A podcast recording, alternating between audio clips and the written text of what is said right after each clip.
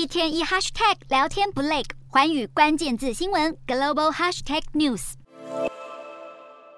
中国国家主席习近平日前结束中亚行，这是他在新冠疫情爆发以来首次出国访问，同时正值中共二十大召开的前一个月。然而，习近平在参加完上合峰会后，便直奔机场，匆匆赶回北京，甚至缺席峰会晚宴，引发外界臆测，可能是中国境内发生了大事。习近平担心政权不稳，才会急忙返国。事实上，习近平在上合会的演讲中就呼吁各国应该共同打击外部势力试图挑起的颜色革命。就在习近平返国的同一天，中国公安部长王小洪也发文警告，中共二十大前应该聚焦防范颜色革命，强调要团结在以习近平为中心的党中央周围。从这一连串事件可看出，习近平在二十大寻求连任前坚持维稳的决心。中国在召开二十大前，维稳行动全面升级，就连美国驻中国大使馆也受到波及。美国驻中大使伯恩斯表示，使馆十五日举办美国独立日庆祝活动，部分受邀宾客却遭到中国政府骚扰，试图阻止出席活动，其中包括中国人权律师王全璋。